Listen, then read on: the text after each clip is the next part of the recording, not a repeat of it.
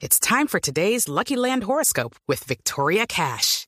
Life's gotten mundane, so shake up the daily routine and be adventurous with a trip to Lucky Land. You know what they say. Your chance to win starts with a spin. So go to LuckyLandSlots.com to play over 100 social casino-style games for free for your chance to redeem some serious prizes. Get lucky today at LuckyLandSlots.com. Available to players in the U.S., excluding Washington and Michigan. No purchase necessary. VGW Group. Void where prohibited by law. 18 plus. Terms and conditions apply. Hay, eh, digamos que uno escucha casos de personas a las que les cobran unas multas horribles, exageradas, con unos seguros leoninos, con una cantidad de cosas dificilísimas. Hoy vamos a hablar con don Eric Lara de cómo limitar los abusos de los propietarios y qué hacer para asegurar el pago de los inquilinos. Están los dos lados Ajá. del tema, ¿cierto? Lanzamiento de morosos, ahora máximo seis meses. Así que estos son algunos de los aspectos que, que hemos querido hablar hoy con Eric. Eric, buenos días. Buenos días, María Clara, ¿cómo vas? Bien, bien, ¿cómo le ha ido? Pues bien, este este tema es un tema que yo creo que que ha tenido que ver con con muchos de nosotros cuando hemos tomado en, en arriendo o arrendamos eh, apartamentos o, o vivienda. Sí. Eh, en lo que tú mencionabas es muy importante que conozcamos las normas, porque muchas veces es desconocimiento de, la, de las leyes lo que nos lleva a no entender si hay derecho o no a que incurramos en costos adicionales. Ujú. Tenemos los dos lados. ¿Quién arrienda el bien?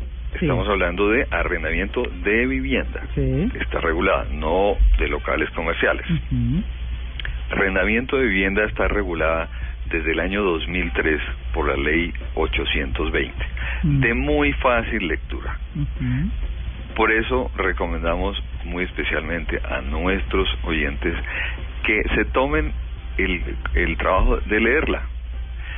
Y allí están especificadas las relaciones entre el arrendador, que es el dueño del, del inmueble, y el arrendatario, quien es el que toma en arriendo el inmueble.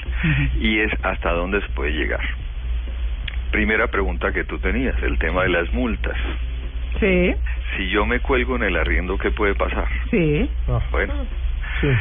eh, ha hecho carrera y en el mercado es muy común ver dos formas para proteger al arrendador, que es tomar, el arrendador toma un seguro con una compañía aseguradora vigilada por la superintendencia financiera que le garantiza que si el arrendatario o inquilino no paga, se cuelga, entra en mora, después de 60 días, que es digamos la, la norma, eh, se produce el siniestro, o sea, se hace efectiva la póliza y, el, y la aseguradora le empieza a pagar al dueño del inmueble el arriendo Ujú. hasta por 36 meses.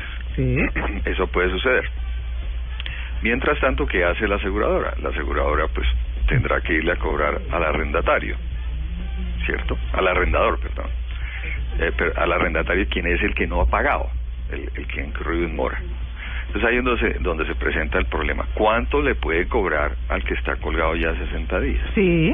En muchos casos se presenta eh, que le, le empiezan a hacer, ese es el cobro prejurídico. Eh, pero Eric, venga, eh, eh, perdóneme, le hago ahí una pausa.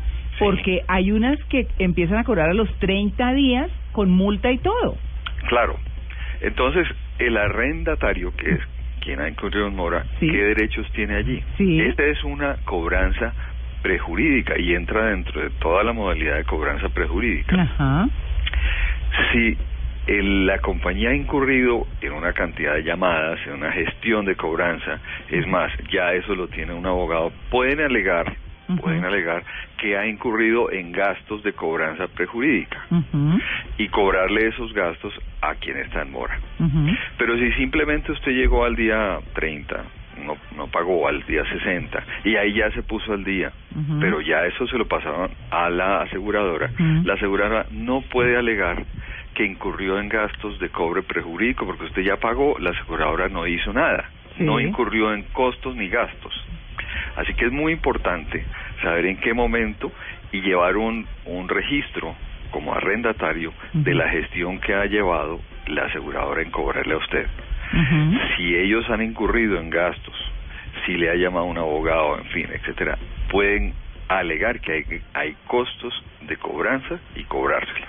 Mm, Eso es muy importante. Por eso es tan, importante no entrar en mora, sí. de, de tratar de hablar con el arrendador previamente, si, si tienes una situación adversa, nueva, pérdida de empleo, etcétera, para llegar a un acuerdo antes de que el arrendador envíe eso a la aseguradora. Esa es la mejor fórmula para tra- trabajar una situación de, de adversidad. Erika, hay lugar, no sé si la palabra sea la adecuada, pero hay lugar como una especie de desalojo, que el dueño de la- del predio lo saque a uno del Lo apartamento. que pasa es que cuando tú lees la ley de, arrenda- de arrendamiento, una de las causales para dar por terminado el contrato de arrendamiento es el no pago del arriendo. Ese es el derecho que tiene el arrendador. Si tú no le pagaste y te colgaste, esa es una de las de las causales unilaterales que no da eh, derecho al arrendatario, sino de entregar el inmueble. Mm.